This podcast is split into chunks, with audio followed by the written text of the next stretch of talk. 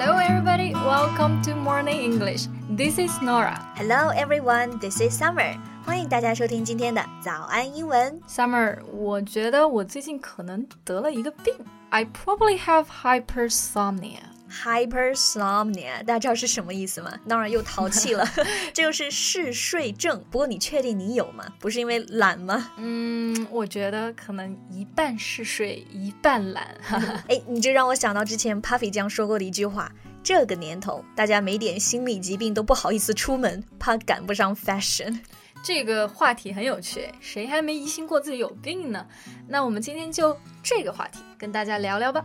在节目的开始，给大家送一个福利，今天给大家限量送出十个我们早安英文王牌会员课程的七天免费体验权限，两千多节早安英文会员课程以及每天一场的中外教直播课，通通可以无限畅听。体验链接放在我们本期节目的 show notes 里面了，请大家自行领取，先到先得。So hypersomnia is the combination of hyper and somnia. Hyper 这是一个前缀，表示就是过度，like hypertension 高血压。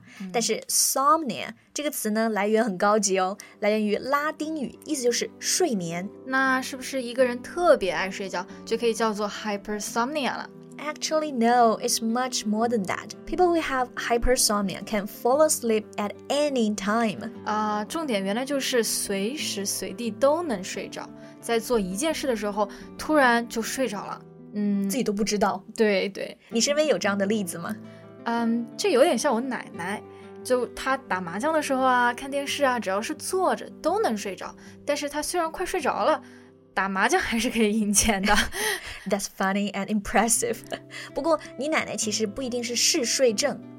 嗯，因为我也知道，就是这个嗜睡症，it is mostly a brain and psychological disease, right? 对，就是因为压力太大了，一种这样子的心理疾病了。嗯，那其实我也知道另外一种病啊，它其实是我们的这个 hypersomnia 的反义词，Do you mean insomnia? 对，失眠症。那 insomnia 呢，其实就是在 somnia 前面加了个 in 的前缀，表否定的意思。比如 inability 就是没有能力。我觉得现在很多人都失眠，就是晚上三四点为了工作发愁睡不着。 Yeah, the main reasons for insomnia is stress, life events, or habits. 如果呢你受这个失眠症的困扰，我们可以用到 suffer from insomnia 这样一个表达。嗯就比如我妈妈失眠，My mom suffered from insomnia。 Okay, let's look at our next word now.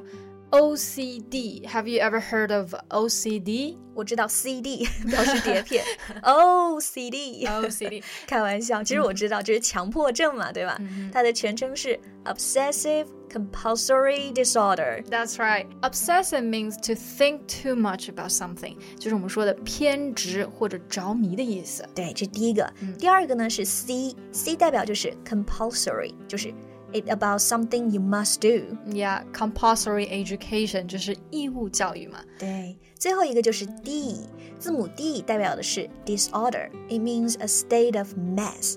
所以呢，就是 OCD 指的就是偏执型的强迫人格分裂，就是我们说的强迫症。对，I suddenly recalled about an example of OCD. You know, when I was teaching, I have a habit of highlighting a word.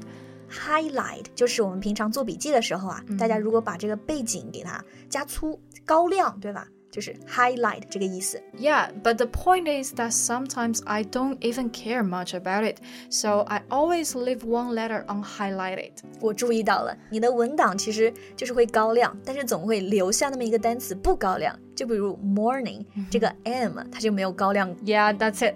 And my students, all of them get crazy about it. They all say they have OCD and they can't stand it. But actually, you know, that cannot be called OCD. They're not? Really? No, because people who have it normally have unstoppable thoughts to do things repeatedly, such as washing their hands and checking the locks. 啊，原来是这样。所以其实强迫症的人明明要去做一件非常重要的事情，但是却做了一件不相关的事情。比如说上班马上就要迟到了，但是他还是跑回去去检查他自己的门有没有关。那而且他可能明明就知道自己关了门。而且这样做他会迟到，对对对但是他不介意，他还是要回去锁这个锁，检查这个锁。嗯，所以就是.对，所以就是其实很多人觉得自己有 OCD，但其实并没有，你想多了。Then our next word is social phobia. OK，下一个 phobia，其实呢就是一个很常见的词，意思就是恐惧。那我们知道 social phobia 就是常说的社恐了，社交恐惧。I think I have this one sometimes. You're kidding me! You're always so talkative. 你就是个话痨，好吧？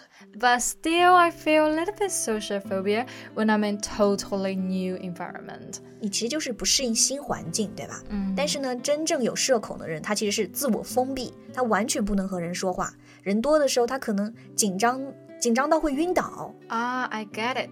So going to a party would be a nightmare. Yeah, and you know, different people have different phobia. For example, I have a phobia about height. 恐高，对吗？那看来下一次我可以带 Summer 去蹦极啦。 No, I won't go with you. But I will push you. No, you jump, I jump. okay, the last word for today is procrastination. Procrastination 意思就是拖延症。 这单词有点点长啊，Nora，你有没有帮助我们记这个单词的好方法？We can divide it into three parts. Procrastination，然后我们再一起读 procrastination。对，拖延症，大家常犯的，对不对？Procrastination。不过呢，我们要注意啊，拖延症和懒之间还是有区别的。我们平常可能会说一个拖延症的人很懒，但其实他们不一定是真的懒。 I think being lazy means you don't want to do anything.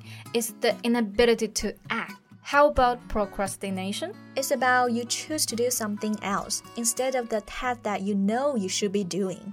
所以其实本来你今天就要交论文了， 但是你却不不去写，你去选择画画了，对吧？对，但其实我们说 procrastination 拖延症，它有很多这样的原因，可能就是因为你要做的事情太有挑战性了，你都不知道怎么做。It's too challenging. You have no idea where you can start.